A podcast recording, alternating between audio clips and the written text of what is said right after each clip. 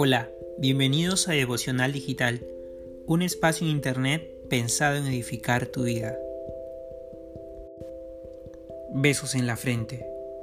Un beso en la frente es una muestra de ternura en su máximo esplendor. Suele darse entre padres a hijos o muchas veces nuestros abuelos nos regalan este momento tan gratificante y tan feliz que nos hace olvidarnos de todo, nos hace sentirnos seguros y sin importar lo que pase, nos hace pensar que todo saldrá bien. Un beso en la frente puede cambiar el trasfondo de lo que está pasando en cualquier momento. Por ejemplo, en el libro de Génesis capítulo 27, versículos 26 al 27, podemos leer que Isaac besó a su hijo, Jacob.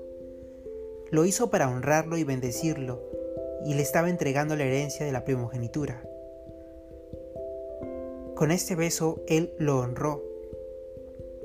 También podemos ver que los besos se usan para poder consolar. Por ejemplo, Jacob y Esaú se perdonaron en Génesis 33:4. La Biblia dice que Esaú le besó y lloró desconsoladamente. Estaba buscándolo, estaba pidiéndole perdón a su hermano.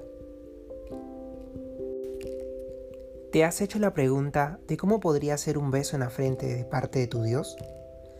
La Biblia nos enseña que Jesús era afectuoso con la gente que pasaba necesidad e incluso con la gente que era mala con él.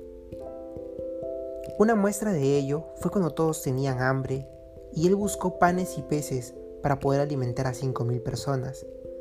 La Biblia dice exactamente que mirándolos tuvo compasión de ellos. En otra ocasión, cuando ellos estaban crucificándolo, él levantó la voz al cielo y diciendo, Padre, perdónalos porque no saben lo que hacen. ¿Y cómo olvidar que Jesús entregó su vida en la cruz por nuestros pecados? Estos pasajes en la Biblia me ayudan a entender que Dios me ama. Él sigue mostrando amor por nosotros, aunque muchas veces nosotros le fallemos. Pero ¿qué hay de nosotros? ¿Cómo podemos amarlo? ¿Cómo mostramos signos de amor hacia Él?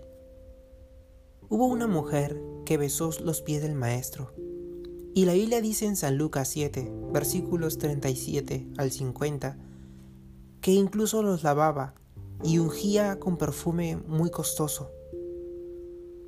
Esa expresión de humillación, de amor, de entrega total, permitió que ella sea perdonada por sus pecados. Y si lees este capítulo, te enterarás que Jesucristo detalla cada cosa que esta mujer hizo. Él quedó encantado de que un pecador muestre un genuino arrepentimiento. Y para él eso fue la máxima expresión de amor. Puedes besar a Dios en la frente si te humillas y le entregas todo, y Él también te besará. Te abrazará porque Él es como un padre que cuando su hijo hace algo nuevo, Él lo celebra a todo dar, como si tú fueras la única persona en el mundo que puede hacer esa cosa. Vemos esto en el libro de San Mateo capítulo 3 versículo 17, donde Dios se siente orgulloso de que su Hijo Jesucristo le sea obediente y que le tenga una entrega total a Él. Culmino compartiendo algo que dijo el apóstol Pablo en la palabra de Dios acerca de su amor.